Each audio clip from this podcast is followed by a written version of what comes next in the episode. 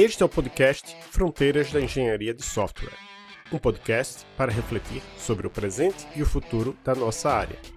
Publicamos mensalmente, entre os dias 15 e 20 de cada mês, episódios em que entrevistamos pesquisadores e pesquisadoras da engenharia de software. Também realizamos palestras que são publicadas em nosso canal no YouTube. Nosso objetivo é levar o conhecimento científico para profissionais da área e para outros cientistas. Escute nossos episódios na sua plataforma de áudio favorita, Spotify, Apple Podcasts, Anchor ou outras, ou ainda no YouTube. Nosso site é fronteirases.github.io. Estamos também no Twitter e no Instagram como fronteirases.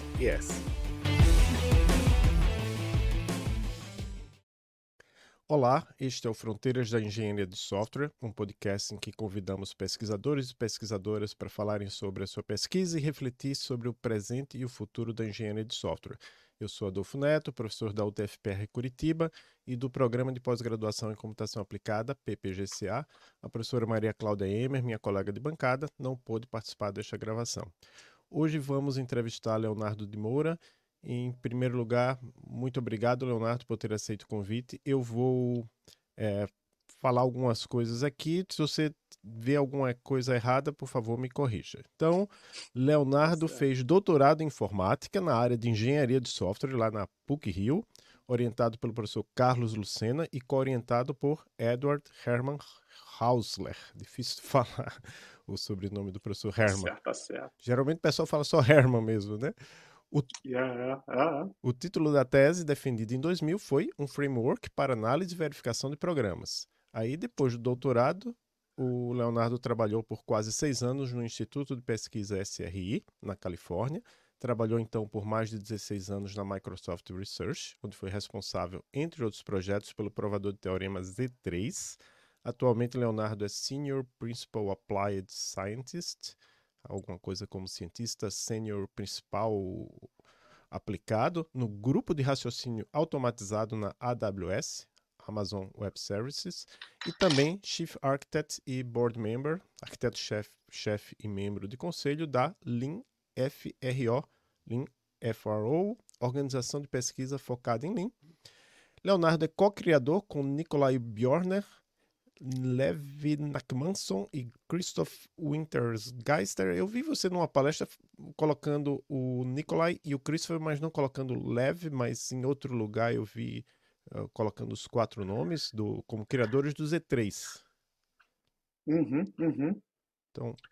Yeah, o, o, o, porque o, o Lev veio muito depois. Eu, eu, eu mal, eu nunca interse, eh, tive interseção com o Lev no Z3. Eu tinha parado de trabalhar no Z3 quando o Lev veio ajudar o Nikolai. Né? eu trabalhei, eh, eu comecei o Z3, o Nikolai se juntou logo no início do projeto. A gente trabalhou nós dois juntos, a maior parte do tempo. Aí depois de alguns anos o, o, o, o Christoph se juntou a gente. O Christoph ajudou muito depois o Christoph saiu. Não, depois eu, eu, eu fui pro Z3, pro, pro Lean, eu comecei a trabalhar no Lean e no Z3 ao mesmo tempo, mas depois de seis meses eu acabei fazendo 100% Lean. Aí depois de uns anos o Christoph saiu também, uh, aí foi só o Nicolai, aí depois veio o Lev, ajudou o Nicolai. Jóia, jóia. Então, só clarificando isso. Uhum. O Z3 é um SMT Solver, um tipo de provador de teoremas. A gente não vai explicar tudo isso aqui. Hum, a questão é que se a gente fosse falar sobre tudo que você fez na sua carreira, precisaria de algumas horas. Não? A gente pretende fazer algo com duração no máximo de uma hora e meia. E o, o, o, o Z3 é usado para verificação de programas, geração de casos de testes, entre várias aplicações. Isso está lá na página do, do Z3. Um, um, fato interessante sobre o Z3 é que ele ganhou o Programming Language Software Award da SIGPLAN, né, da ACM. Por exemplo, para deixar isso claro para as pessoas que nos escutam aqui, que são mais da área de engenharia de software, mas que provavelmente, talvez alguns não conheçam o Z3, mas conhecem outros vencedores deste prêmio, como por exemplo o Glasgow Haskell Compiler, o GHC, o Cockproof Assistant, o GNU Compiler Collection, GCC, Hackett, Scala ou Camel. Então é um prêmio bastante importante. Você e o Nicolai também receberam o prêmio Airbrand 2019 por contribuições de destaque para o uhum. raciocínio automatizado em reconhecimento ao seu trabalho na promoção da prova de teoremas com Z3. E você é criador do Lean. E aí também vem, uhum. a pergunta: você começou o Lean é, sozinho, mas em algum momento a, a, linguagem se tornou uma linguagem de programação. Uhum. Dá para dizer que você é o único criador do Lean como linguagem de programação ou não? Não, é, é, é tem toda a comunidade por trás, tem colaboração de tanta gente. Eu, quando eu comecei o Lean, eu comecei com o Sunho, era meu estagiário na época. Agora ele é meu colega na Amazon. É, é o mundo dá voltas. Né? Tem essas pessoas que foram tiveram uma contribuição incrível. Sunho é, é muito, muito é, é, é, de outro mundo. Ele e o Sebastian foram os meus melhores estagiários, disparado, disparado. Ah, então, o Sebastian ah, ajudou muito, o Sunho ajudou muito. Aí teve várias pessoas na comunidade, o Mário Carneiro, que não é brasileiro, mas os pais deles são brasileiros. Né? O Mário é, é, pô, o cara é uma máquina. tem o, Gabriel Ebner, que agora está na Microsoft Research. Uh, uh, tem milhões de pessoas. Né? Desculpa se eu esqueci alguns nomes, mas é, são milhares de pessoas que ajudaram. Né? Então, você é, é, um dos criadores, né? Talvez o, o uhum. nome que tá, é mais uhum. conhecido por trás do, do Lean, que é um provador de teoremas, uhum. um assistente de provas e uma linguagem de programação funcional. A gente vai falar mais sobre isso daqui a pouco. Uhum. Ou, como diz a página de Lean, Lean é uma linguagem de programação funcional que torna mais fácil escrever código correto e de fácil manutenção. Então, acho que uhum. essa, essa linha aqui vai deixar o, os nossos ouvintes interessados em saber mais sobre o Lean. Eu gosto de dizer que Lean é uma das três linguagens de programação criadas por brasileiros e usadas no mundo todo. Né? As outras duas são Lua, que acabou de completar 30 anos, teve uma cerimônia. Hoje a gente está gravando em 20 de outubro, mas essa semana teve uma cerimônia lá com, com o Roberto dando uma palestra. E Alixir, que acabou de completar 11 anos. E nós, nós dois já conversamos antes em meu podcast pessoal, mas lá o foco maior foi em lógica e hoje o foco maior vai ser em desenvolvimento e verificação de software com Lean. Uhum. Então, Leonardo, depois de toda essa longa apresentação, você tem alguma coisa a, a complementar? Eu tenho curiosidades. Like, eh, por exemplo, o, até o Lean 2, a linguagem de extensão do Lean era o Lua. Uh, coincidência, né? Não sabia. Ué, não é coincidência porque eu fui aluno do Roberto, né? Então não é tanta coincidência. Mas eu achei interessante que você listou essas três linguagens e, e, e o Lean e o Lua estão, de certa forma, relacionados uh, num ponto na história do Lean. É, já que você citou um fato curioso, a pergunta é como é que foi escolhido o nome do Lean? É porque começa com LE como seu nome? Não, não, não, não. Pior que já me perguntaram isso, mas não tem nada a ver. É, ela, a ideia de esse negócio nos Estados Unidos tem esse negócio Lean, Lean. Like, é, tipo assim, se, se, tem uma coisa que. É, a gente queria ter um kernel pro Lean bem pequeno. Uh, a parte que, é, que você tem que confiar, né? Que a gente chama Trusted Kernel. Então, esse, a gente queria que ele fosse minimalista, a, a, então por isso o Lean vem daí, a ideia de ser mínimos, não ter gordura extra lá, é, é, essa é a ideia. É, eu acho que teve uma época que, assim, eu fiz doutorado em lógica para computação, aí acabei vindo aqui para o TFPR uhum. e desde então, eu acho que uhum. só teve um aluno de TCC que fez alguma coisa em lógica e no mestrado eu trabalho mais com engenharia de software. Mas teve uma época que tinha uns Lean Tableau Prover, Lean não sei o que, e eram uns artigos científicos apresentando uh, versões Lean de, de é, sistemas de prova. Mas ok, vamos começar falando sobre o tema principal dessa entrevista, verificação de software. Algumas pessoas, uhum. talvez muitas que nos escutam, já devem saber o que é verificação de software, mas você pode explicar novamente para os nossos e nossas ouvintes? Yeah. Eu, eu, eu gosto de ver verificação de software como. Imagina que você tem um programa. Né? Hoje em dia, eu acho que está muito popular usar assertiva. Né? As pessoas colocam assertiva nos programas, nos seus programas, e checam durante o tempo de execução se a assertiva vale ou não, e, e, e é super válido usar esses assertivos. Eu, por exemplo, quando alguém me dá alguma coisa que eu escrevi há muito tempo atrás, ou, ou alguém escreveu, eu tenho que consertar, a primeira coisa que eu vou fazendo é, é, é colocando assertiva. Eu vou entendendo, falo assim, ah, eu acho que isso daqui é verdade nesse ponto. Então eu escrevo assertiva lá. E depois eu tento rodar a bateria de testes que eles têm, que eu, que eu tenho, e, e vejo se bate o meu entendimento do, minha interpretação do programa está batendo com a, o que ele é de fato. Né? Verificação formal vai um. Nesse caso daí, eu estou tendo que executar o programa, eu tenho que ter uma bateria de testes. Né? E mesmo que eu passe a bateria de testes, isso não é uma prova que a assertiva vale. Tá? É uma prova que ela passou, ela vale na bateria de testes que você tem, mas pode ter alguma coisa que você esqueceu que faz o seu software é, não funcionar daquele jeito que você está alegando que ele funciona. Né? Na verificação de software, usando ferramentas como o Z3 e o Lean, a ideia é você ter um, um, um estaticamente você checar essa propriedade. Ele está dizendo assim, olha, isso aqui funciona, é sem, isso é sempre verdade. É, então, eu, eu, vejo como uma, essas ferramentas de verificação de software como uma forma de você aumentar a, a tua produtividade. Você tem uma garantia estática que alguma coisa é verdade. Um dos nossos sonhos é que no futuro você possa conversar com a máquina. Eu, eu falo assim, eu faço essa, eu alego que isso aqui é verdade, e ela vai me dizer, checar para mim se isso é verdade ou não, e, e, me ajuda a desenvolver o software nessa iteração. Então, eu, eu vejo verificação de forma verificação de software dessa forma.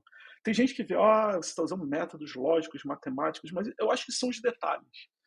Eu gosto de escrever do ponto de vista do desenvolvedor. Né? Para o desenvolvedor, você imagina, você tem uma pilha de código, você quer entendê-lo, então você vai fazer alegações sobre esse código, vai dizer, ah, esse aqui, eu acho que, que o x, essa variável x é sempre maior que zero nesse ponto. Uh, e, e eu vou ter uma ferramenta que me diz se isso é verdade ou não. Exatamente. Então, você já respondeu um pouco da próxima pergunta, né? Que é como provadores de teoremas ou assistentes de prova uhum. são usados na verificação formal do software. E eu estava assistindo uma palestra sua lá no, sobre o Z3, acho que foi lá no Turing Institute, e você listou até várias uhum. ferramentas, acho da época que você ainda estava lá na Microsoft Research, né? Que usam o Z3 por trás para fazer essa, essa verificação. É. E aí, um, um, dos exemplos que eu queria que você comentasse é como o Z3 ajuda os desenvolvedores a encontrarem bugs em seus programas. Ah, tá, tá. I think, eu acho que a ferramenta mais popular do, construída no topo do Z3 na Microsoft foi o Sage. O Sage é, é ele é um, eles chamam de fuzzer de caixa branca. Você tem esses fuzzers hoje em dia, que são esses programas que ficam gerando entrada aleatória para o teu programa, para tentar derrubar o programa, ou, ou, ter uma falha de segurança, ou achar um bug no programa. Mas eles estão fazendo de forma aleatória, ficam mutando a entrada até que eles conseguem derrubar o teu programa. Você consegue, essas ferramentas são muito úteis, essas ferramentas de fuzzing, né? Mas aí você eventualmente você percebe que você tem alguns caminhos de execução do teu programa que você nunca consegue achar a entrada aleatória que vai te, a entrada que vai fazer você conseguir executar aquele aquele caminho do programa. E o Sage, basicamente, ele tinha uma máquina virtual que fica rodando o programa na máquina virtual e ele fica monitorando os caminhos de execução que foram executados, quais não foram, quais que levam a, a, a falhas de segurança, né? Ele fala assim: olha, eu tenho esse caminho aqui que eu não tô. Esse caminho aqui dá uma falha de segurança. É possível executar esse caminho? Você consegue transformar esse problema num problema em lógica. Ele é uma fórmula matemática que, se você consegue achar o valor das. A, entrada do seu programa se transforma em variáveis nessa fórmula. Aí, é tipo, você pode ver como um jogo. Você consegue achar valor para essas variáveis que tornem essa fórmula verdadeira?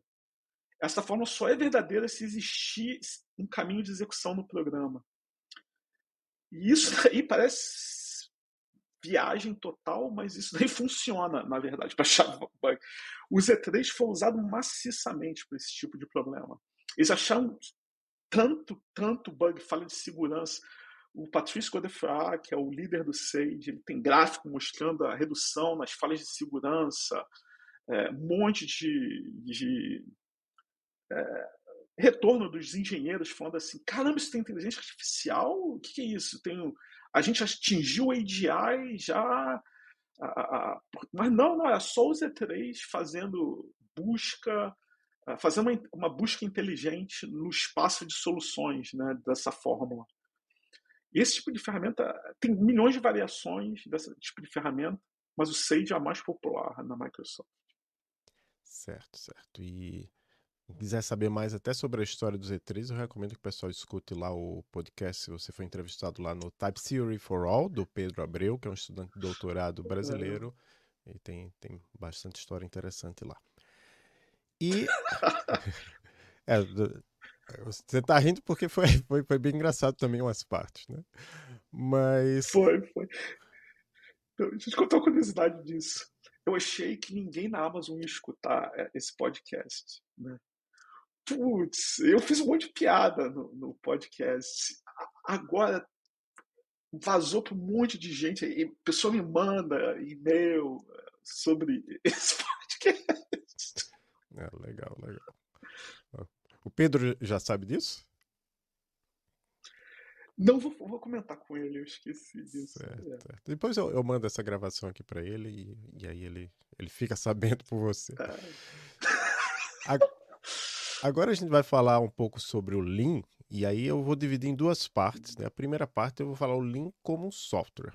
Né? Então, é, o Lean eu, eu acho que escutei, eu, eu falo escutei, é, eu vi na sua página, né? Como eu contei lá na, na outra entrevista, eu geralmente falava, olha, tem esse brasileiro aqui, eu, eu realmente não lembro como foi que eu descobri soube que você existia, mas eu, eu lembro que eu, a partir de determinado momento eu disse, olha, esse negócio de lógica aqui é tão, tão valioso que é, o pessoal lá na Microsoft paga um brasileiro para trabalhar com isso. E eu acho que agora o argumento ficou mais forte, né? Porque agora, eu, através da, da, sua contratação lá, né? A Amazon paga um grupo imenso de pessoas, né? Num grupo de raciocínio automatizado para trabalhar com isso. Mas enfim, eu, eu escutei pela primeira vez, eu acho que quando era Lean 2 ou Lean 3, o que era o Lean até sua versão 3? Porque, pelo que eu entendi, não, vocês não se apresentavam como uma linguagem de programação. Não, era mais não. como um, um software bastante útil para os matemáticos fazerem demonstrações, é isso? Não, o Lean começou. É, é, essa pergunta é excelente. O, o, o Lean começou porque o Z3 a gente falou dessas aplicações de achar bug, né? Mas o Z3 também foi usado na Microsoft para verificar código é, mostrar que você põe a sua propriedade, ele prova uma vez por todas que aquela propriedade sempre vale. Né? O, o Sage não consegue fazer isso. O Sage ele consegue analisar milhões de casos. É, é como se você. Se, o Sage consegue provar que se você executou menos de 10 mil passos no seu programa, aquela propriedade funciona. É, é verdade. Mas talvez ela não valha se você executar um milhão de vezes passos. Né? Então, o 6 tem limitações, mas o Z3 também foi usado para verificação de software. Tá? Tem ferramentas tipo uma muito popular do VCC, que era o Verified C Compiler, né? que a Microsoft Research desenvolveu. O VCC foi usado num projeto chamado Hyper, Hyper-V. Hyper-V é uma, uma, essa plataforma de virtualização na Microsoft entre o sistema operacional e o, o sistema operacional, na máquina, o hardware e o sistema operacional, desculpa, eles queriam provar que o Hyper-V era correto. Né? Foi um projeto maciço. Eles provaram um monte de coisas sobre. Mas eles falharam em provar a propriedade principal, que era isolamento. Né? Que você tem duas, dois é, sistemas operacionais rodando na, na, mesma máquina, não pode ter comunicação, não está vazando informação entre eles. Isso daí é uma propriedade importante. Você está querendo vender para os seus clientes que não, as pessoas não podem roubar os teus dados, né? É, alguém põe uma outra máquina virtual lá, rodando na, no Azure, né? E eles conseguem roubar os teus dados, né? É, ah, então, isso é uma propriedade que as pessoas queriam provar, não conseguiram provar. Eles tentaram usar o Z3 com o VCC, é, é, eles provaram muitas coisas, mas foi um desastre. E, e porque o, o Z3 é completamente automático. Depois, para coisas simples, ele, ele é maravilhoso. Pra, é, a gente chama que é decidível. Fragmentos são decidíveis. Tem algoritmo que se, vai terminar o algoritmo. Mas a lógica, em geral, é indecidível se decidir se uma fórmula é verdade ou não. Ah, é impossível escrever um programa que consiga dar resposta sim ou não. É que nem o problema da parada em ciência da computação. Então tem sempre heurística. Um provador automático vai ter heurística, né? Então, a, a, o Z3 tem um monte de heurística, uh, tem todos esses prêmios que você falou, é, teve muito sucesso na parte de achar bug, mais para verificar software nunca funcionou direito. É sempre a mesma coisa. Começa provando um monte de coisa simples, quando a, a complexidade aumenta, ele começa a falhar. E tem, tem fenômenos, as pessoas dizem a ah, é, estabilidade de prova, que às vezes ele provou, mas você começa a modificar fazendo coisas. Não modifica a semântica do problema, mas a prova falha. Ele não consegue provar automaticamente. Há uma variação mínima da fórmula. Então as pessoas estavam muito frustradas com isso e o Lean começou disso. Vamos fazer um novo sistema que as pessoas podem provar automático que nem o Z3, mas elas também conseguem provar manualmente. Porque alguns dos engenheiros trabalhando no Hyper-V falavam para mim: pô, eu, eu sei a prova aqui, eu sei a prova. Pô, cara, pô, é, essa ferramenta tá, não está me ajudando, está me atrapalhando. Eu sei a prova. Então, o, o Lean veio desse, dessa necessidade. É.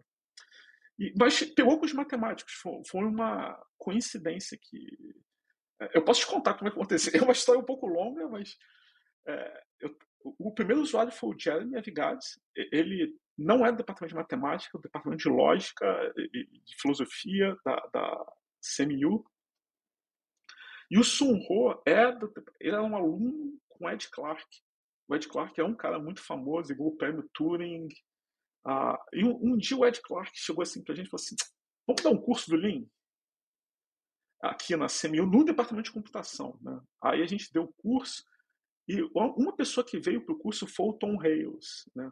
O Tom Hales é um matemático famoso, ele tinha já usado sistemas de verificar, de, uh, ele tinha usado o Rollight, usado o Isabel, que são outros sistemas tipo Lean, né? Então ele veio e o próximo projeto dele, ele falou, vou fazer usando Lean. Uh, então gente tinha um seminário que estava o Tom Reis, ele, fa ele falou para todo, viu um monte de matemático, o Tim Gowers, que é um field ele estava nesse seminário lá em Cambridge. E o Tom Reis anunciou que ele estava usando Lean. Aí tinha o Kevin Buzzard lá, que é matemático, que ele trouxe muita gente para o Lean, né? O Kevin Buzzard estava nesse seminário e falou assim: porra, se o Tom Hales está usando o Lean, eu vou usar o Lean também. Porra, esse é o caminho. Porque ele falou assim: esses caras que estão usando esses provadores de assistente de prova, para mim, esses caras não sabem o que estão fazendo. É, provando coisa que matemático não está nem interessado. Tom Hales, eu, eu confio nele. Ele, é um, ele fala a minha linguagem, ele é matemático, ele não é um cientista da computação. Aí, aí o Kevin veio e trouxe muita gente para o Lean, né, de matemática. Né? Por isso que o Lean ficou muito popular em matemática. É, é um monte de coincidência, né? É, é, tipo uma escadinha de coincidências. É muito interessante. Até sobre o, Jeremy Avigad, ele falou agora, né, no, no Twitter, quer dizer, eu não sei se foi só no Twitter, mas ele falou que ele ganhou, né, um, uma verba para provar com o Lean o último teorema de Fermat, e a verba para. Ele... Ah, seu Kevin, o Kevin. Ah, foi o Kevin? O Kevin é, não, então desculpa, troquei. Foi, foi. E, e a questão é que ele disse: ah, é, é, é verba para cinco anos. Eu acho que não vai dar para fazer em cinco anos, né? Mas, enfim, é, eu acho assim. É, se fosse só uma ferramenta para matemática, já de, daria para dizer que o Lean é um grande sucesso. Né? Tem muitos usuários né, para esse tipo de ferramenta. Né? Não, é, não é um Facebook que todo mundo usa, mas tem bastante gente usando organizados numa comunidade, né, no Zulp, comunidade fantástica, onde mesmo fiz uma pergunta lá, já tive uma, uma resposta. É, essa comunidade se ajuda e obtém resultados de destaque, né, o MathLib, uhum. o Liquid Tensor Experiment. Não sei se foi o Liquid Tensor que foi notícia na Nature, mas teve algumas notícias na Nature, ou quer dizer, uma na Nature, uma ou outra lá naquela revista Quanta, né, revista, site. Uhum como você acabou de dizer, vários usuários, usuários famosos, né? O Jeremy Avigad, o medalhista Fields Peter Chose, outros usuários não famosos, mas que o interessante é que eles podem aprender a fazer matemática com o Lean e, como você fala, é uma ferramenta de, de democratização, porque a pessoa tem a, a, demonstração validada pelo sistema, então, pela ferramenta. Então, a pessoa chega lá, se ela provar algum resultado assim muito útil para os matemáticos, ela não precisa é, da benção de ninguém. Está lá a demonstração lá com Lean. Outro fator muito interessante né, é que tem um ótimo suporte em um dos editores de código, né, um IDE mais usados pelas pessoas desenvolvedoras, mas também, pelo jeito, são usado, é usado também pelos matemáticos por causa disso, que é o VS Code. Então você já falou um pouco, mas tem, você tem mais alguma coisa a complementar sobre como você acha que o Lean chegou a tudo isso? Ah, ah eu... foi uma vez, e, e, as pessoas me perguntam assim: dá para reproduzir? A, a, a, a, gente não esperava que ia chegar aonde a gente chegou. Né? Ninguém esperava. Às vezes eu, eu, brinco com o Jeremy. O Jeremy foi o primeiro usuário. Né? Ah, ele usou o sistema numa época que era horroroso de usar. Né? Não tinha nenhuma dessas ferramentas. Tudo que você falou, essas ferramentas que a comunidade usa hoje não existiam na época. Ele usava um editor texto e comando de linha para com Lean, né? Ah, mas é, é, é, aquilo de, eu acho que é perseverança. A, a, a gente eu, fiz o Lean 1 para aprender, aí no Lean 2 a gente foi melhor ainda. Aí eu me lembro no Lean 2 que eu falei assim, não, tá, é, a gente chegou no limite dessa arquitetura, né? A gente vai ter que fazer o Lean 3, né? Várias pessoas falam assim, não, isso é absurdo, mas o Lean 3 aumentou muito até o Lean 2 era a galerinha da CMU né, que usava. Né? Tinha o Germe, os estudantes, os professores, mas era, era 20 pessoas no máximo, 30 né, no Lean 2. No Lean 3, é, é, é, é começou a vir o Kevin, veio muita gente.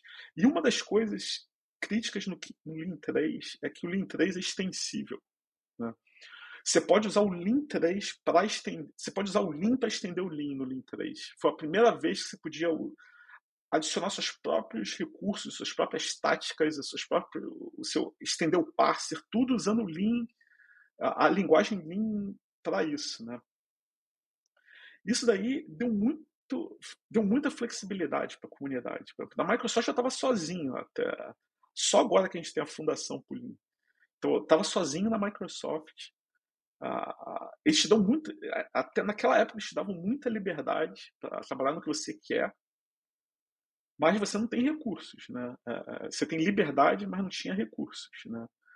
É...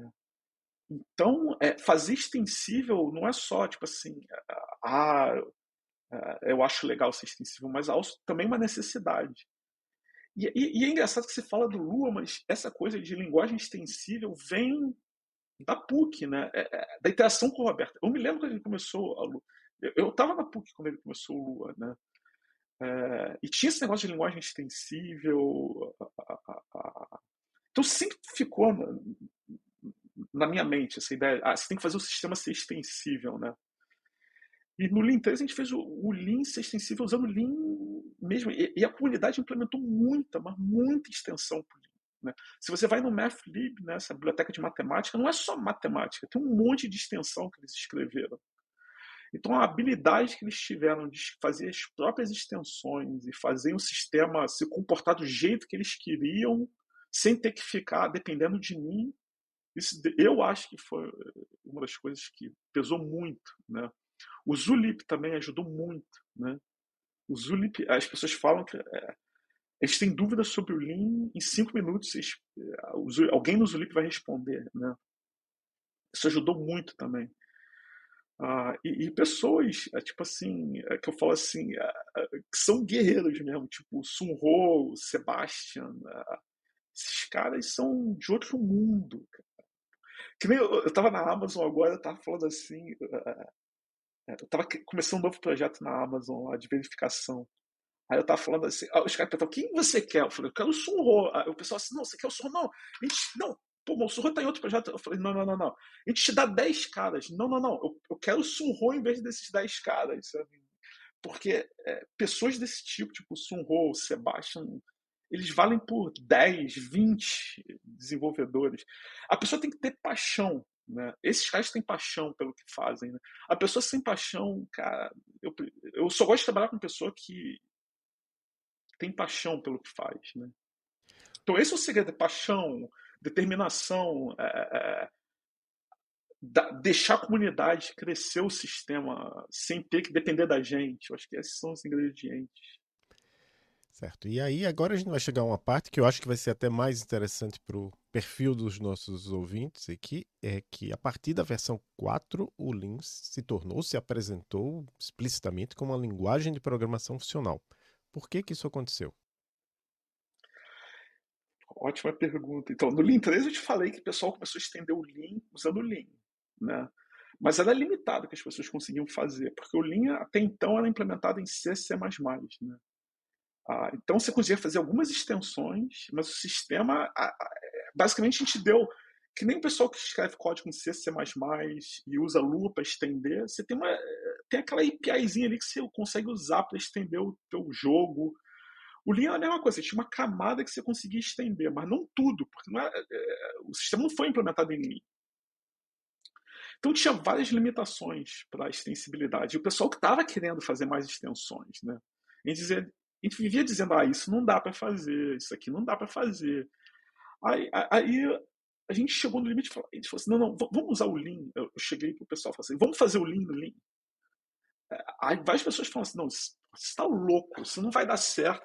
Mas o Sebastião levantou, não, não, vamos lá, eu, eu faço contigo. Ah, e, a gente começou a fazer, aí a gente começou a escrever o Lean, no Lean. Foi muito mais difícil do que eu esperava, mas é, também foi muito mais. É, a, a, a, sensação quando a gente conseguiu compilar o Lean usando ele mesmo foi indescritível. E agora a comunidade está muito, muito é, motivada na, com essa com, com, nova versão. E também abriu novas possibilidades. Por exemplo, agora na Amazon a gente já tem um projeto, o CIDAR, que é uma, um sistema de, de. Eles chamam de. Tem uma linguagem para você descrever as suas regras de acesso ao, ao, aos recursos da Amazon, né? chama CIDAR, essa linguagem. Então, uma colega minha, ela portou, ela fez um modelo do CIDAR no Lean vai ser open source, ela tá, o, o RFC né, dela já foi aprovado para transformar em open source. Já tem um announcement no, no, no, no GitHub do CIDAR, né? E vai estar tá lá, vai ser a primeira de muitas aplicações do Lean, né? Que são, só se tornaram possíveis porque agora o Lean é uma linguagem de programação também. Como é que o Lean o, usar o Lean pode ajudar as pessoas desenvolvedoras a criar software mais corretos, mais livres de bugs, uhum. etc. É, é porque o Lean você consegue fazer as duas, você consegue escrever, usando a mesma linguagem, você consegue escrever o programa e provar que ele está correto. Você não precisa inventar uma nova linguagem. É tudo uniforme. Eu acho que a, a beleza no Lean está na uniformidade. Você consegue provar os seus programas, você consegue escrever os seus programas tudo no mesmo sistema. Claro que agora a biblioteca do Lean de matemática é gigantesca, tem mais de um milhão de linhas de código, mas a maior é focada muito na matemática da comunidade. Mas a gente está fazendo, a gente está puxando para a engenharia de software agora, tanto na Amazon quanto na fundação. Também tem o pessoal de AI que é muito forte agora, muita gente de inteligência artificial está usando Lean tem duas startups, eu estava na BL duas semanas atrás, tem duas startups usando Lean para. O, negócio deles é, é criado em torno do Lean. Né? Ah, então a gente vai. É, as bibliotecas, a gente vai ter muito mais biblioteca em breve para desenvolvimento de software. E, provavelmente, e também para quem quer verificar propriedades sobre o seu programa. Mesmo se, às vezes a gente fala assim, você não precisa provar tudo mas às vezes só a habilidade de você provar algumas coisas sobre o seu software, estaticamente, já é válido. Usar a biblioteca, por exemplo, a biblioteca, você tem a biblioteca de árvore do Lean. Tá? Ela é verificada, você sabe que não tem bug nela. Então, você, como usuário, você pode usar assim: eu estou usando essa biblioteca. Alguém provou ela correta para mim, não preciso fazer esforço nenhum. Eu tenho uma biblioteca agora que foi provada corretamente por, por outra pessoa, ela está lá disponível para eu usar. Então, mesmo que você não tenha interesse nenhum em provar nada, você consegue se beneficiar dessas bibliotecas que foram provadas corretamente. E mais, é, você pode ver os teoremas que as pessoas provaram, por, exemplo, na árvore, vai dizer, se você inserir um elemento na árvore e você procura o elemento, você vai achar ele lá, é uma propriedade básica. Mas ela está lá, você pode ver isso como se fosse uma forma de documentação. Ela dizendo assim, a propriedade da árvore está dizendo lá. Eles provaram que a árvore é sempre balanceada. Às vezes tem um bug nessas bibliotecas de árvore balanceada. Tem caso assim, aquele caso, aquele, ali, aquela exceção da exceção que a árvore está desbalanceada. Mas no Lean, não. Eles provaram que a árvore está sempre balanceada. Você pode ter essa certeza absoluta desse fato. Então a gente está apostando nisso. Muita gente de inteligência artificial está apostando que no futuro o, a, a, o mais importante para uma linguagem é ter essa habilidade de provar o que. Porque muita gente está apostando que a AI vai estar tá sintetizando código, mais e mais código, e ter a habilidade de provar que esse código está correto. Vai ser, uma, é, é um, vai ser um recurso fundamental numa linguagem. Né? Então tem muita gente apostando nisso e a gente também, a gente na fundação está apostando nisso. Sim, eu a, a próxima pergunta está relacionada um pouco que a questão é que além de ser uma linguagem de programação funcional, né, o sistema lógico no qual o Lean 4 se baseia é uma versão da teoria dos tipos dependentes. Então eu, eu lembro que eu ouvi uhum. falar pela primeira vez, quer dizer, eu, eu realmente não lembro se foi a primeira vez, mas uma das vezes que eu ouvi falar foi um site aqui dos professores Fabrício Olivetti de França e Emílio Franceschini, uhum. lá da Federal do ABC. Uhum. Eles até colocam aqui tipos dependentes, tipos que dependem de valores. Então, depois eu ver se eu lembro de colocar o, o link aqui na descrição. Mas o que, que são tipos dependentes e por que você e a equipe escolheram tipos dependentes para Lean? Ah, é. quando, eu come... eu, quando eu decidi que eu ia fazer o Lean, eu comecei a estudar essa área de assistente de prova. Né?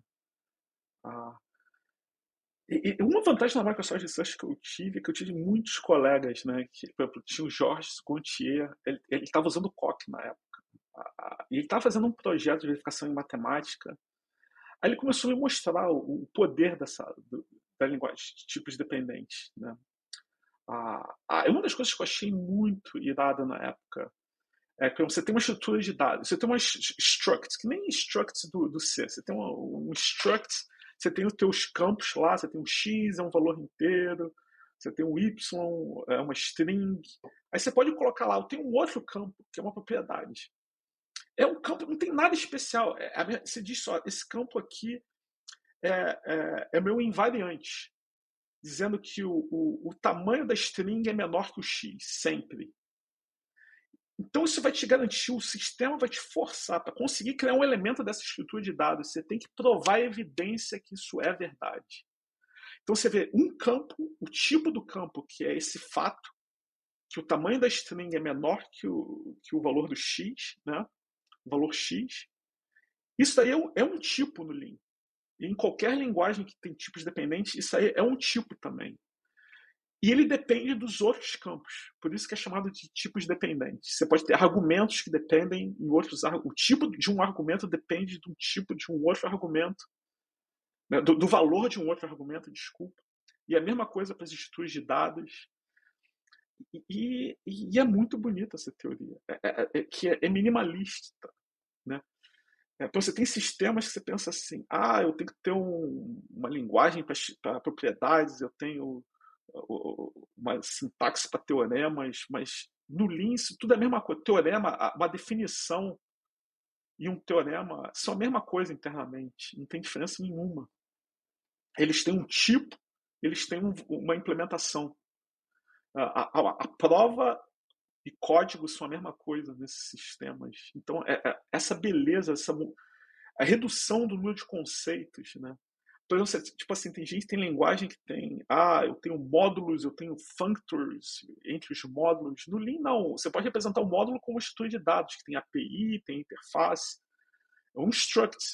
E, uma, e um functor, uma função pega essa struct e transforma em outra struct, né? Então, essa uniformidade, é, é, eu fiquei maravilhado na época quando eu estava aprendendo essa teoria e dá muita flexibilidade para matemática, para verificação de software. Foi, foi esse, foram esses os motivos.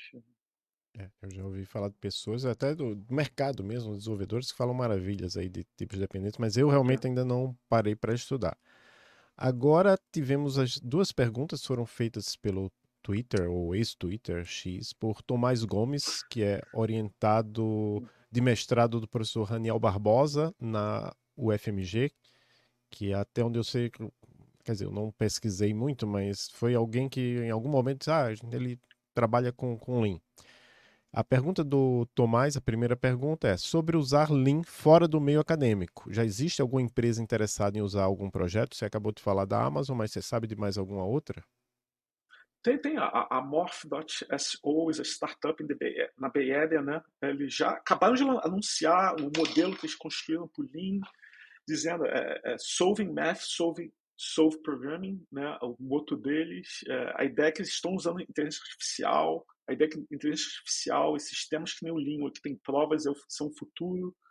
Outra startup que vai ainda não está totalmente public, pública ainda é o Harmonic, mas tem pessoa do tem Vlad Tenev, é o cara que fundou o Robinhood, esse sistema de investimento, está por trás também. Ah, e vão ter a, a OpenAI usou o Lean já no passado, a Meta AI usou, né? também o pessoal de AI está muito tem muita gente nessa área de AI usando Lean. E na parte de verificação de software a Amazon vai ser é um gigante a gente vai ter várias a gente está otimista que a gente vai ter várias aplicações do Lean na Amazon. E meu sonho é, é ter na Apple também. A Apple também é muito grande em verificação uh, métodos formais usar assistente de prova se um dos objetivos da fundação, um dos meus sonhos para a fundação que a Apple vai assumir em cinco anos que eles trocaram, mudaram para o Lean. Já, Dinheiro a gente sabe que não falta para eles, né? Mas é. agora é, é a vontade. A outra pergunta do Tomás foi: e o suporte para a teoria da homotopia, que é em inglês quer dizer ah, homotopy type theory, ficou para trás mesmo? Ficou, ficou, ficou. No, no, começo eu tava, tava. Na época eu comecei o Lean, esse negócio tava. Era muito. Tava muito em alta, né? Pô, tinha o, o Voivodski, que é também é um Fields Medalist, né? Ah, ah, então ele estava interessado, ele estava trabalhando nessa área. Pô, eu conversei com ele, ele usou o Lean, ele usou o Lean no começo, o Lean 2 ele usou. Ah, aí estava em alta na época, muito por causa do Voivodsky, né? Ele estava dando muita palestra, ele é um cara muito influente.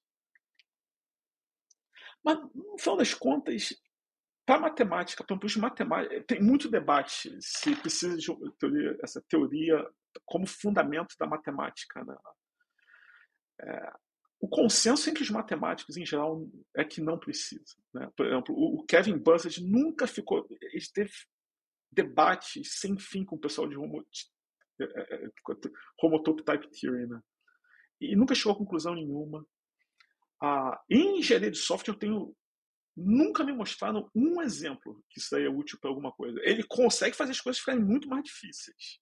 Que nem eu falo para eles, pô, não dá, os engenheiros já estão sofrendo. Eu vou chegar para eles assim: olha, pessoal, vamos usar a teoria Homotope Type Theory. A pessoa vai falar, vai ficar mais fácil? Não, vai ficar mais difícil. Não dá, não dá. O bloqueio, tem muita gente que acha que as pessoas não usam esses assistentes de prova maciçamente na indústria. Eles acham que é por causa da, da fundação.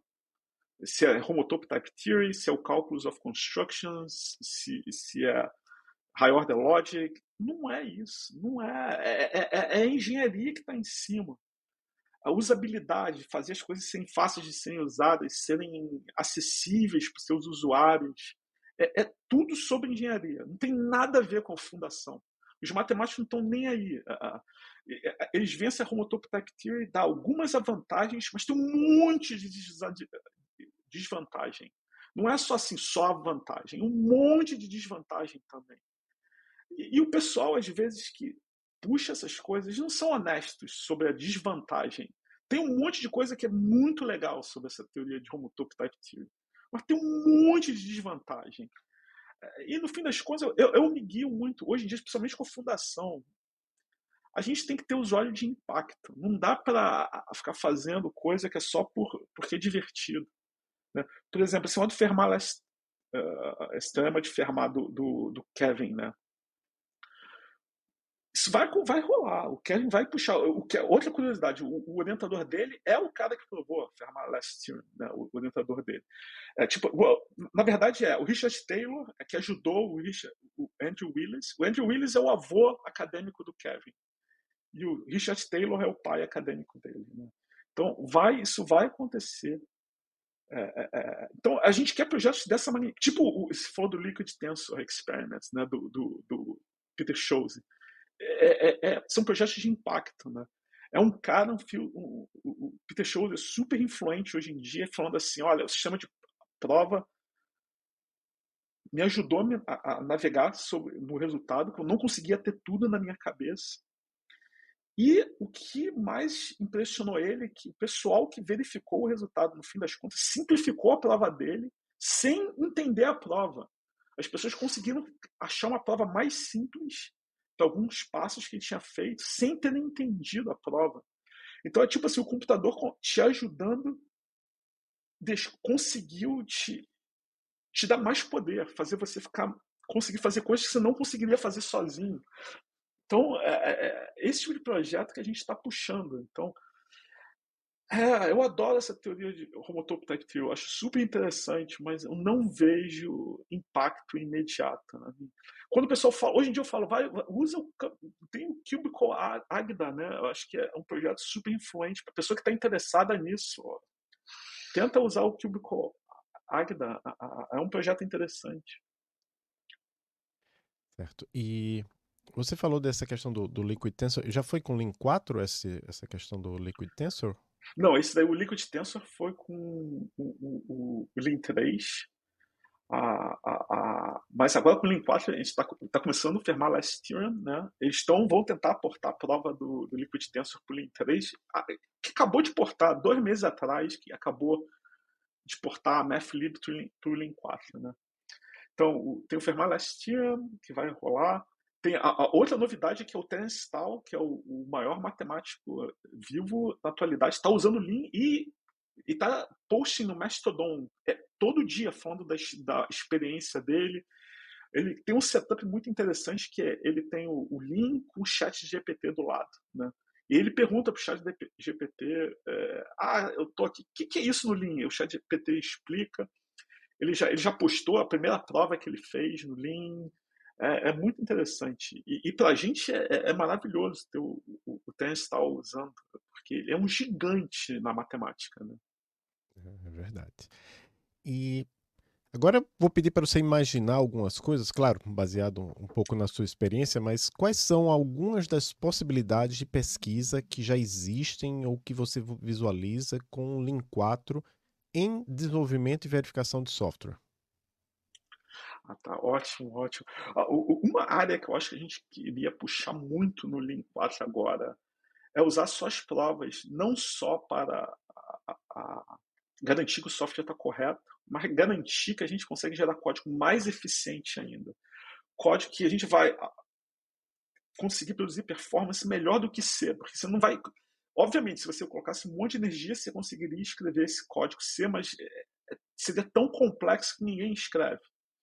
Então, com as provas, te dariam garantia extras para você, é, que permitiriam que o teu compilador gerasse código ainda mais eficiente. Isso é uma área que a gente, por Lean 4, que a gente, é uma das coisas que a gente quer investir no futuro. Né? Outra coisa é desenvolver, a gente vai estar desenvolvendo mais e mais é, é, ferramentas de automação de prova, principalmente em engenharia de software. Por exemplo, os matemáticos, eles amam prova. Né? Eles, eles adoram transformar a prova, fazer ela ficar bonita, por exemplo. Né? Então, por Lean, para eles, a automação que tem no Lean hoje em dia é maravilhosa. Eles são super felizes com a automação. Obviamente, eles reclamam de performance, melhorar a performance do que já existe, a usabilidade.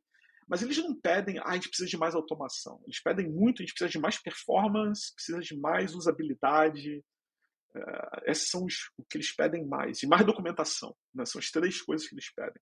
Mas o pessoal de engenharia de software é, é o oposto. O engenharia de software, o, o, o, que eles amam é o código. Né? Eles querem fazer o código ficar bonito. A prova é como se fosse assim: ah, isso aí é um. Tipo assim, é, eu não gosto de fazer isso. Eu queria que isso fosse automático. Né? Então, essa é uma área que a gente quer melhorar muito a automação para as pessoas que usam o Lean para escrever código verificado. E, e, e, e, obviamente, não dá para deixar de fora a inteligência artificial. Né? É, é. tem muitos grupos puxando. Essa semana, essa semana a gente teve dois, é, tanto a Morph e teve o, o Lema, que tem o Lema né, da Meta, que é esse open source model, e agora tem o Lema, que é para matemática, que foi treinado usando Lean, usando Isabel, usando um monte de recursos de matemática. E a ideia é que um dia esse tipo de sistema. A gente viu que o, Tense, o chat GPT está ajudando o Tense tal, sem saber muito de matemática. Então, o futuro é, imagina esses assistentes quando eles forem muito, muito, muito bons para matemática. Eles vão conseguir ajudar muito mais, não só os matemáticos, mas os engenheiros de software. O futuro onde você tem um ambiente de desenvolvimento, que você tem um assistente lá te ajudando, não só a escrever o código, mas a você verificar que o código está correto, está interagindo com você, está mostrando, ah, você fez esse erro aqui, tenta mudar isso. É, é, é, é, eu acho que o futuro vai ser incrível, né? Mas é, todas as três áreas eu estou super motivado. Hoje em dia eu, eu, passo mais tempo conversando com pessoas do que fazendo pesquisa eu mesmo. Eu tenho que ficar motivando as pessoas, influenciando as pessoas no caminho da fundação e da Amazon mas se eu, se eu fosse jovem, eu estaria trabalhando direto nessas três áreas. Muito bom. Eu tive assim até um, uma outra ideia que eu realmente não sei até que ponto é factível, mas, por exemplo, tem alguma coisa estilo Jupyter Notebook uh, eh, para Lean. Né? Apesar de que o, o, o, VS Code é muito bom para é... você programar de forma interativa. Né?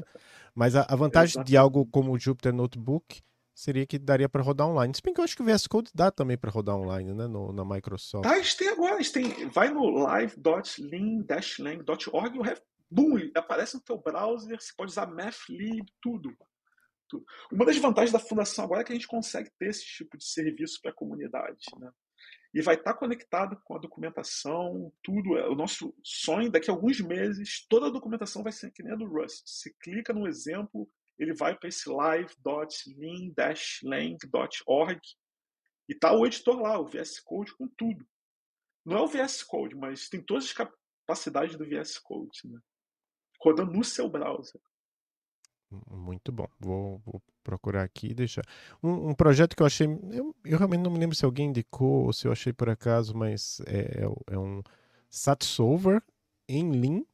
E ah é, checado pelo Lean, garantido que termina e que dá uma resposta correta, né? Se chama Saturn. É, é.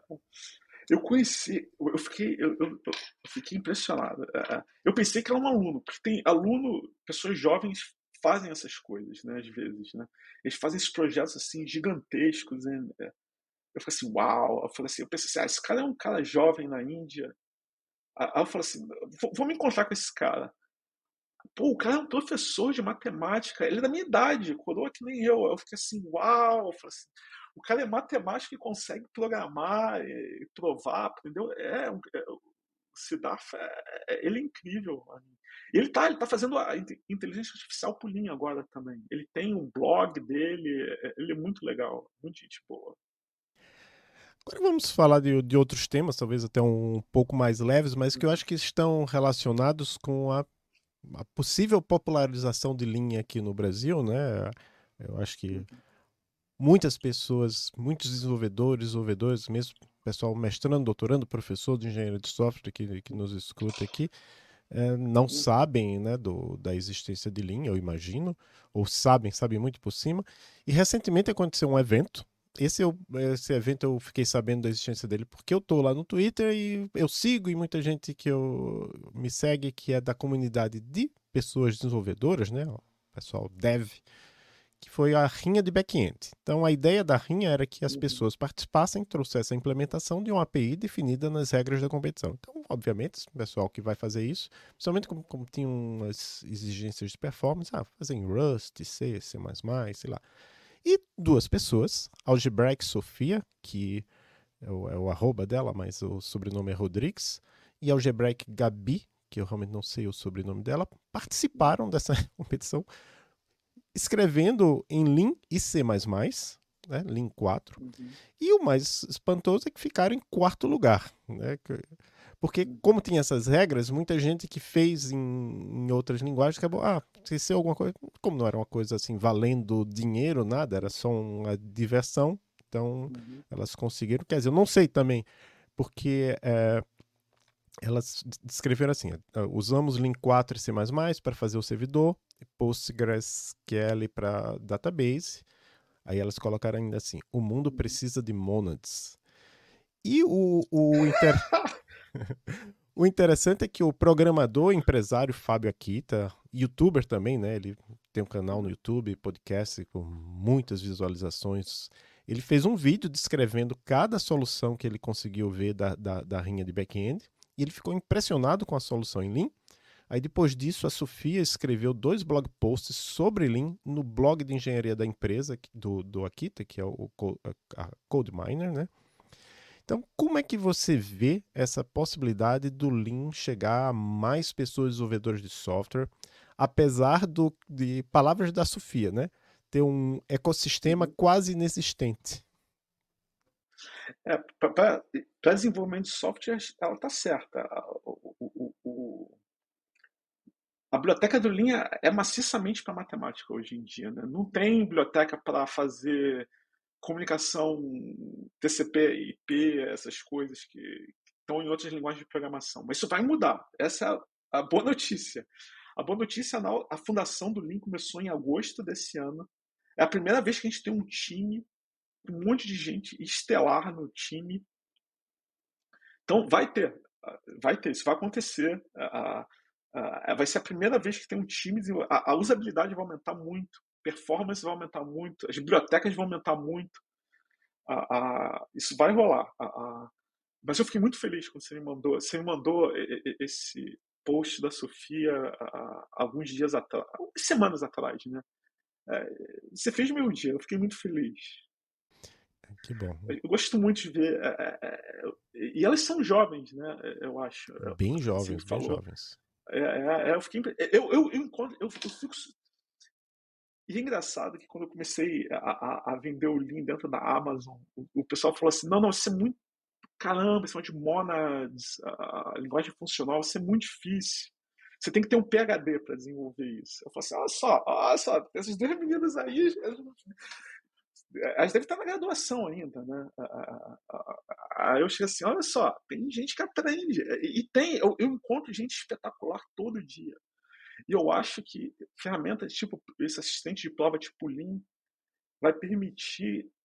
Hoje em dia a gente acha essas pessoas excepcionais que nem elas com desenvolvimento, né? Elas aprendem a programar sozinhas, lendo tutorial na internet. Eu acho que no futuro, com assistentes de prova que nem o Lean, o Coq, as pessoas, você vai encontrar um monte de gente que é muito forte em matemática também, que aprendeu sozinho também do mesmo jeito que eles estão aprendendo a, a, a programar, estão aprendendo a fazer uma demonstração formal, precisa, sozinhos, sem ajuda de ninguém, de, olhando. Eu acho que o mundo está cheio de pessoas incríveis que nem elas. Elas me impressionaram o, o código.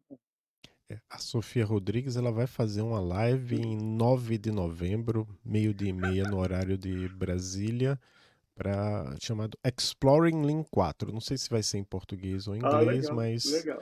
acho que o, esse episódio vai sair um pouco depois, mas eu vou, já divulguei e vou divulgar lá nas, nas redes do Fronteiras, legal. nas minhas redes pessoais. Eu vou assistir.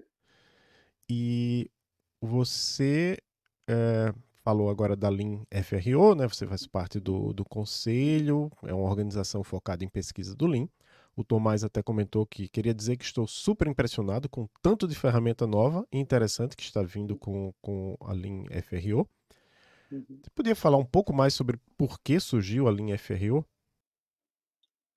É, para manter um projeto desse tipo, você precisa de foco e recursos, né? Você tem que, por exemplo, a gente contratou várias pessoas na, nessa nessa essa fundação sem fins lucrativos. Né? Você precisa de recursos para fazer isso. Né? Uh, tem projetos que o Link é, vai está tendo impacto na matemática, mas para uma empresa eles não veem isso como uma coisa valiosa. Né? Eles querem gerar mais dinheiro. Né? Então, na academia também é complicado, puxar um projeto desse tipo, né? Porque você precisa de engenheiros, você precisa, os engenheiros são super caros, é, então é muito caro para a academia, e na academia não tem suporte para esses projetos de longo prazo, e na indústria eles querem monetizar, eles querem gerar dinheiro, né? Então, então você precisa de um novo modelo, e a Convergent Research está puxando esse novo modelo de, de criar essas, essas instituições sem fins lucrativos, ah, e elas dão muito. A, a Convergence eh, foi incrível, porque é muito difícil criar um negócio desses. A, a eu não tinha, eu não, não, conseguiria fazer sozinho, sem a ajuda deles, né? É, porque você precisa de apoio de advogado, de pessoa de recursos humanos, é, seta todo o sistema de pagamento. Eh, tipo assim, a gente tem pessoas na Alemanha, na Dinamarca, na Austrália, nos Estados Unidos, né? E, e, e, setar isso daí é super complicado, né? Eles têm, sabem tudo como é que seta isso, que tem que ter intermediários, tem que ter companhia entre, é, é, é, uma, é muito complicado e eles ajudaram muito. Uh, uh, e a gente, eu estou super motivada, em, eu acordo todo dia super cedo porque a maior parte das pessoas estão na Europa, então eu tenho reunião com eles de manhã cedo. Aí, às nove, eu começo a trabalhar para a Amazon, fazendo coisa que é útil para a Amazon. Aí, no fim do dia, eu volto a trabalhar. Aí, o Scott, que está na, na, Austrália, aí a gente intersecta, tem interseção com ele, né? O Scott está na Austrália, a gente vai discutindo as coisas mais à tarde, é, é, lá, tipo, sete horas da noite daqui, e para ele é de manhã. É só curioso, você está em Seattle, né? Quer dizer, na região de Seattle. Tô. Certo. Tô, tô. Que a, a, mas a, a, a Amazon, a AWS, ela tem uma sede em Seattle? Ou... É tem, tem. A sede principal é enorme. Tem mais de 30 prédios em Seattle. Os prédios, é, vários, vários prédios. Eles têm nomes. É. É, é, é, incrível, eu não sabia até que eu comecei a trabalhar lá. Eu sabia que a sede era lá, mas não sabia que tinha tanto prédio. É, uhum. mas é a sede em Seattle. Bom, uma curiosidade, porque, por exemplo, eu falei de, de Elixir, né? Elixir, na verdade, assim, não, não tem uma fundação de Elixir, tem uma fundação do ecossistema de Erlang, que envolve Elixir, Erlang e várias outras. Foi é, é custeada por várias empresas, Elixir, pelas características dela, tem várias empresas já no mundo que usam, e aí elas, para participarem da fundação, elas têm que pagar anualmente um valor, que é uma percentagem dos uhum. seu faturamento, etc.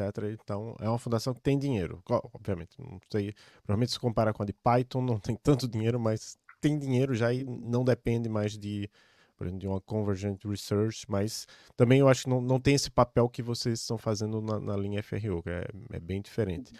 Mas uma das coisas, uma outra iniciativa, que na verdade foi mais do, do José Valim, o criador da, da linguagem Elixir, né?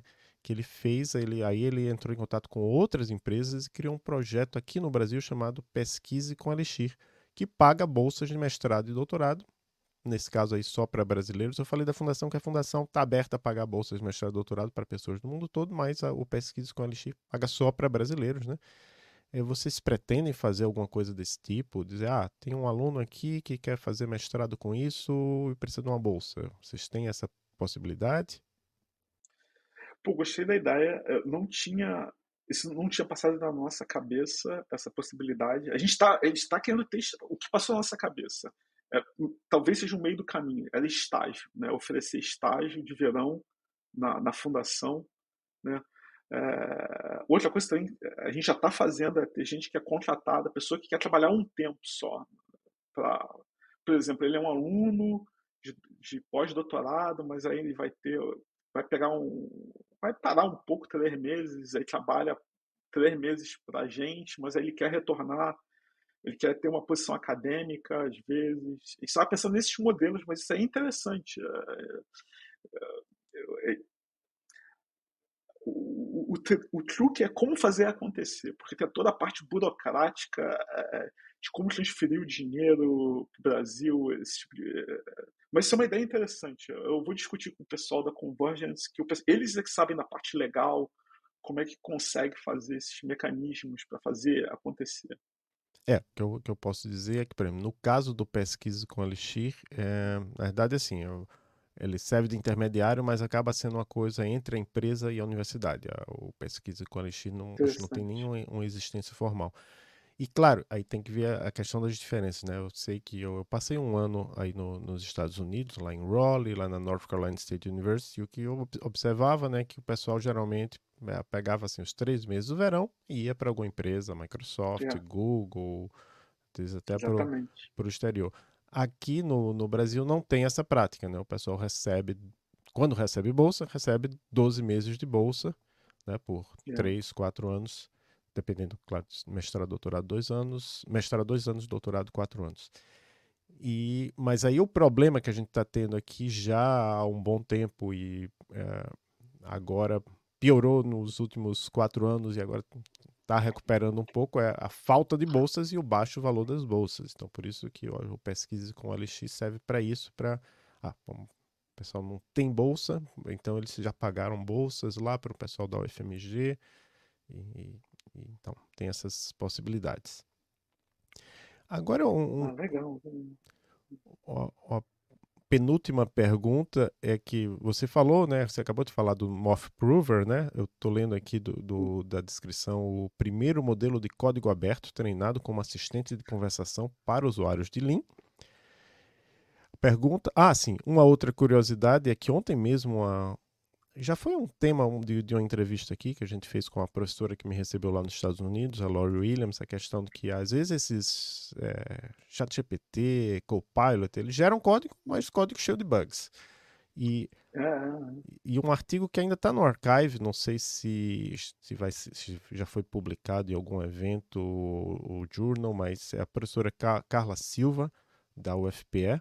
Ela compartilhou um artigo, na verdade tinha sido compartilhado por uma outra pessoa.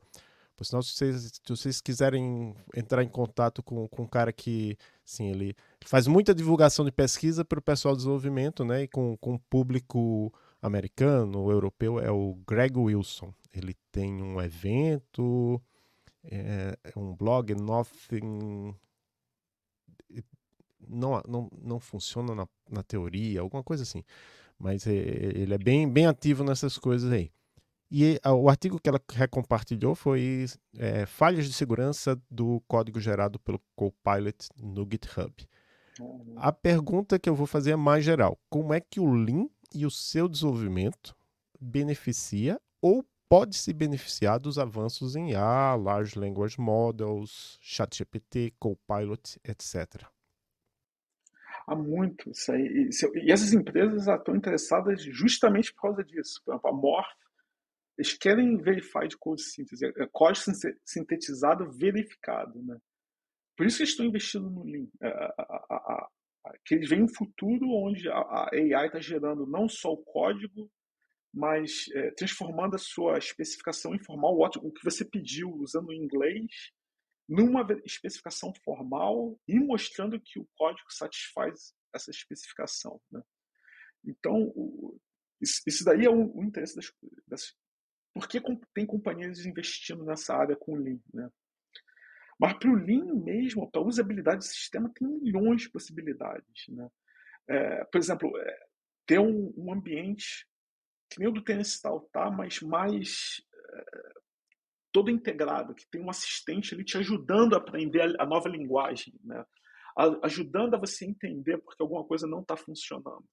Então, em usabilidade, acho que o, impacto pode ser tremendo.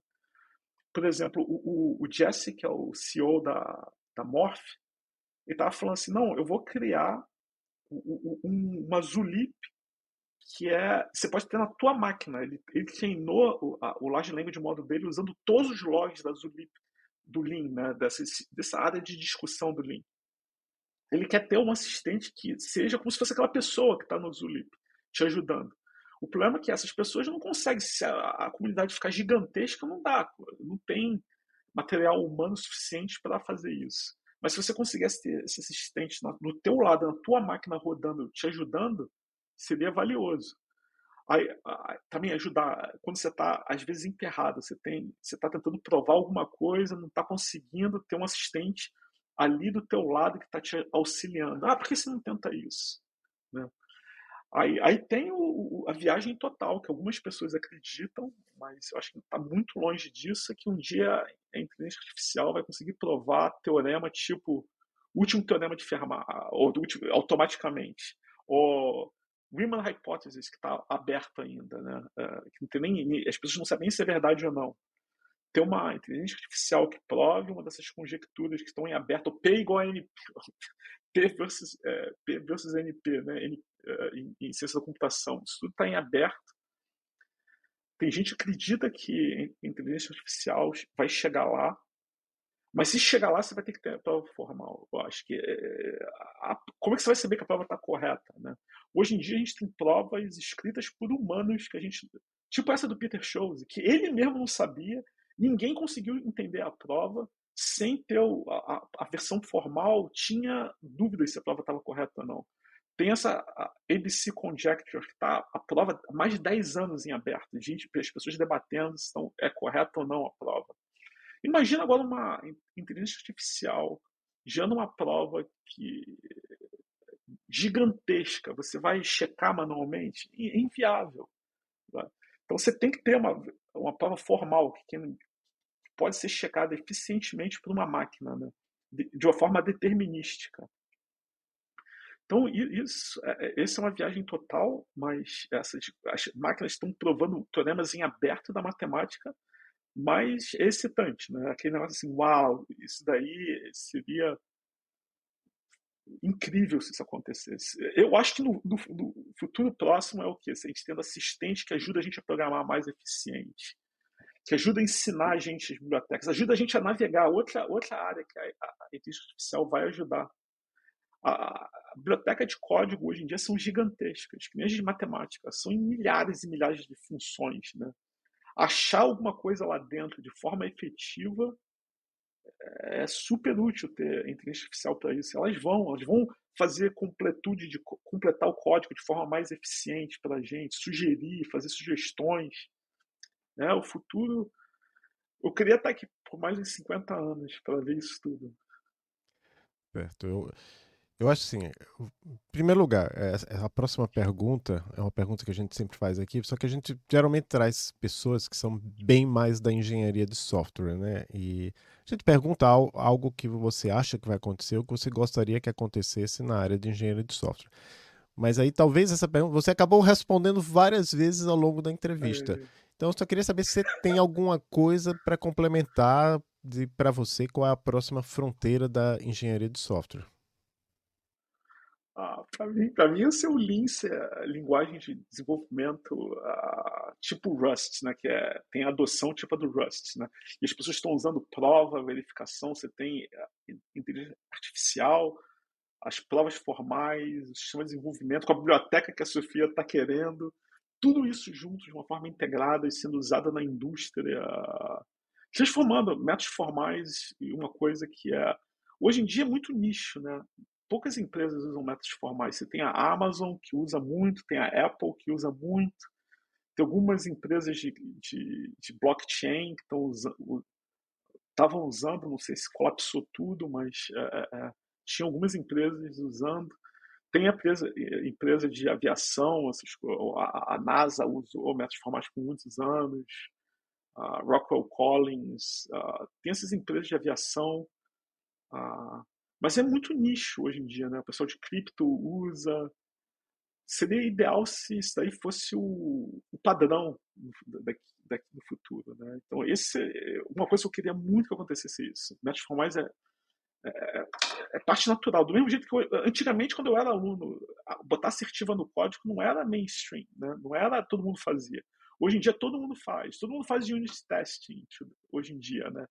Eu queria que métodos formais fossem mainstream no futuro, né? E eu espero que é um futuro muito próximo. Muito bom. Então eu agradeço mais uma vez, Leonardo, por essa entrevista. Eu até digo para o pessoal, quiser ver o Leonardo em ação, digamos assim, tem um monte de palestra no, no YouTube, né? na sua página lá está bem organizadinha. Então tem, tem bastante coisa lá. Mas eu agradeço e passo a palavra para você para você se despedir dos nossos nossas ouvintes. Ah, eu, eu gostaria de ver mais aplicações do Lean no Brasil. Eu fiquei super feliz quando a Sofia e a Gabi queria ver mais. É, eu fiquei decepcionado no dia assim, postou lá no Twitter que o Roberto esqueceu. O Roberto foi, eu fui aluno dele, ele esqueceu o nome do Lean. Pô! Pô, eu queria ter mais eh, impacto no Brasil, o Lean ter mais impacto no Brasil. Eu tenho colegas, no, exemplo, o Raniel.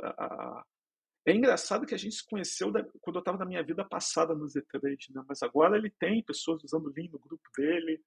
Tem o Raniel, tenho alguns amigos meus, Alexandre Radmacher, o Cristiano Braga, que já usaram o Lean ou usam ainda.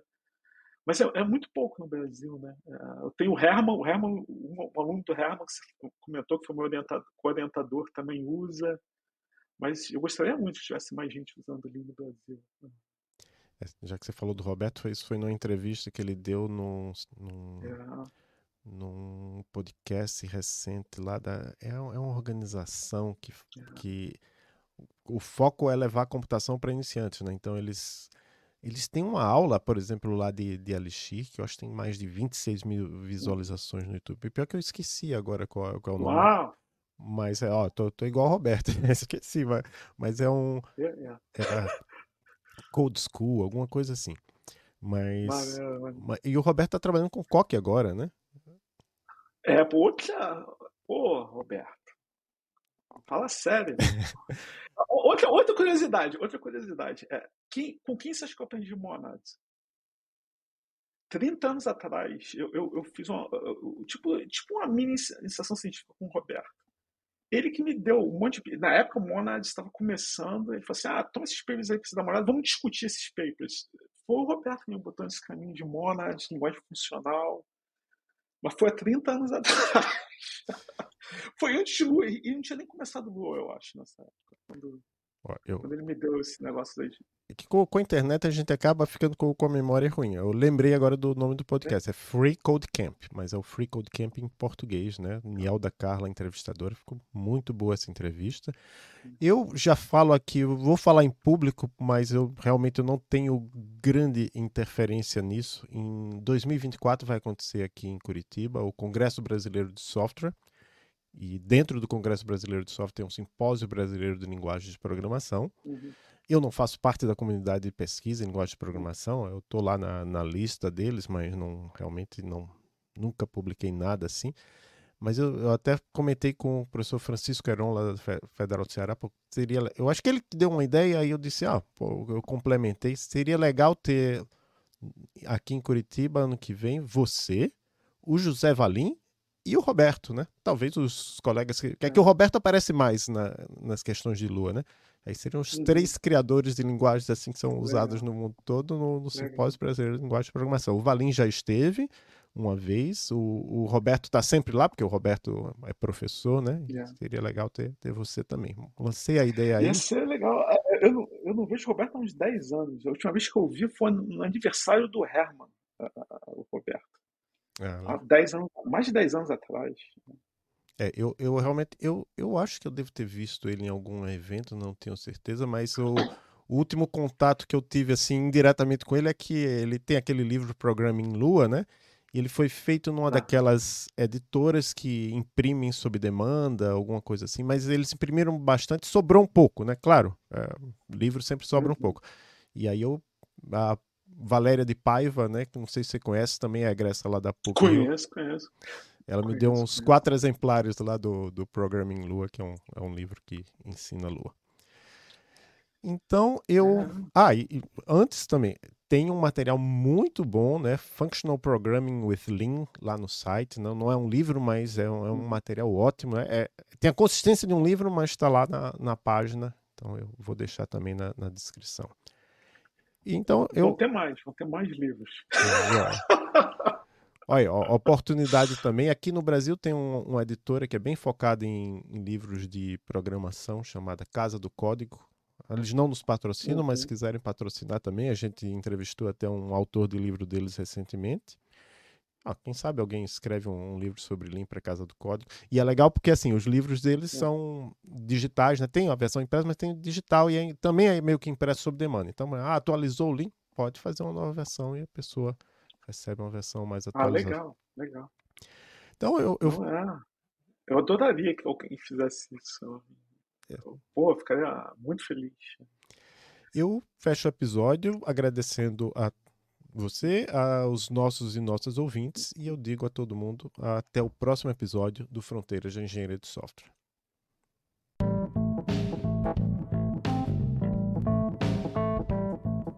Este é o podcast Fronteiras da Engenharia de Software, episódios mensais com pesquisadores e pesquisadoras da área de engenharia de software no Brasil e no mundo. Estamos no Twitter e no Instagram como fronteirasES.